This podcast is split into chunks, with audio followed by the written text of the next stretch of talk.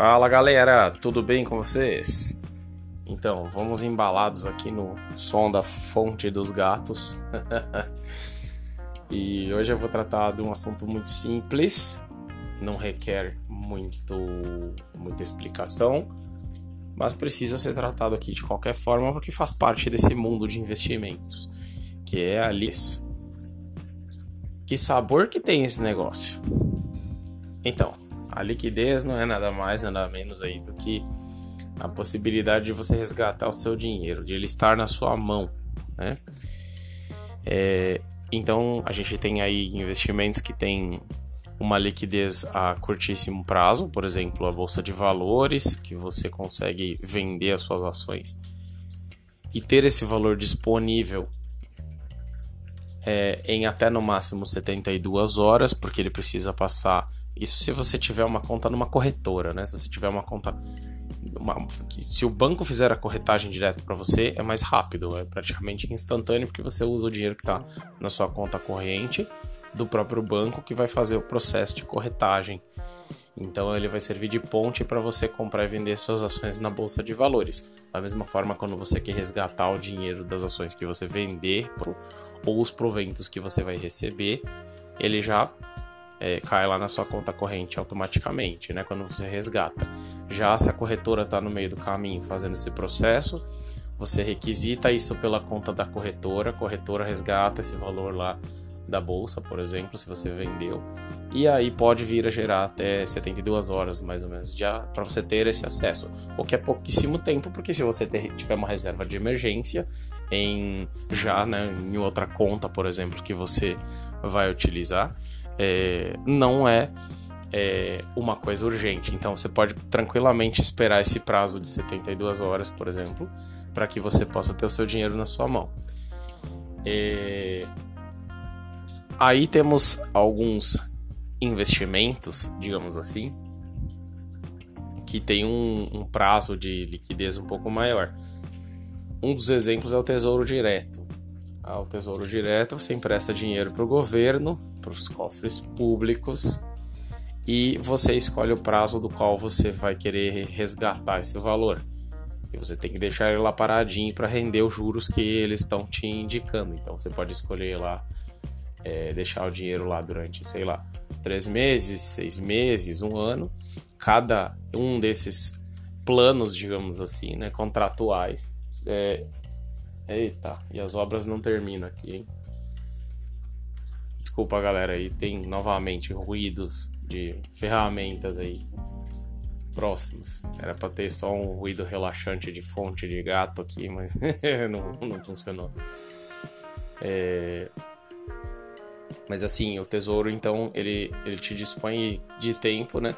Você escolhe quanto tempo você quer deixar esse dinheiro emprestado, ele te devolve com um determinado valor de juros para cada tempo que você deixa. Então, o aconselhado é você não mexer naquele dinheiro durante aquele prazo. Você pode até resgatar, mas você paga a multa e daí os seus juros que você pensou em ter já não compensa mais. Então, você tem uma liquidez muito mais baixa, né? E, e outros tipos de investimentos contratuais aí que requer que você fique, sei lá, cinco anos com dinheiro parado lá rendendo e a rentabilidade é um, não é grande coisa, né? Não é bolsa de valores. Bolsa de valores com uma carteira bem estruturada consegue obter aí os melhores rendimentos a, a longo prazo que você possa esperar. Por mais que você tenha que esperar às vezes um pouco mais do que você imagina, mas você tem a liquidez de poder resgatar aquele dinheiro no prazo que eu já expliquei. E falando em rentabilidade, né? Geralmente, quanto mais tempo você deixa, maior é os juros que te prometem.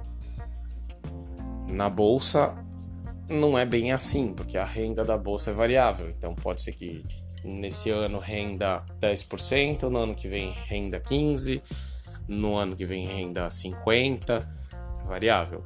Quando você tem um contrato, por exemplo, é, vou usar o exemplo de novo aí do Tesouro Direto, ele te promete um X de rentabilidade a cada 3, a cada 6 e a cada 12 meses, por exemplo. Então você já sabe o quanto que você vai receber de valor de juros daquele que você fez para o governo. É simples, não tem muito mais o que explicar. A liquidez é simplesmente isso: é o poder de você estar tá com o seu dinheiro na mão, né? E só para completar aí, tem coisas que são diárias, por exemplo, vou usar o exemplo da poupança, por exemplo. A poupança está lá disponível é, diariamente. Você tem o seu dinheiro lá e se você quiser resgatar, você resgata. Você tem liquidez diária, né? Imediata.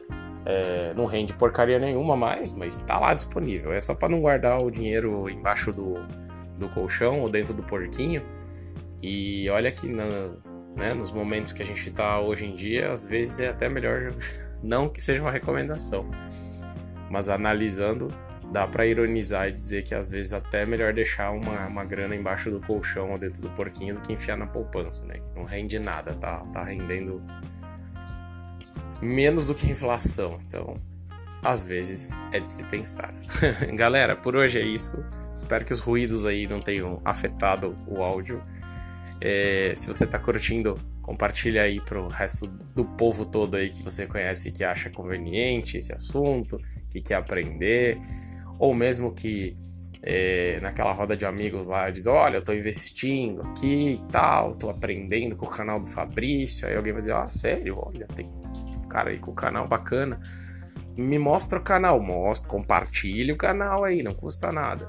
Eu vou agradecer demais, viu? Até a próxima, gente. Brevemente já tá subindo aí mais um podcast. E tchau, falou!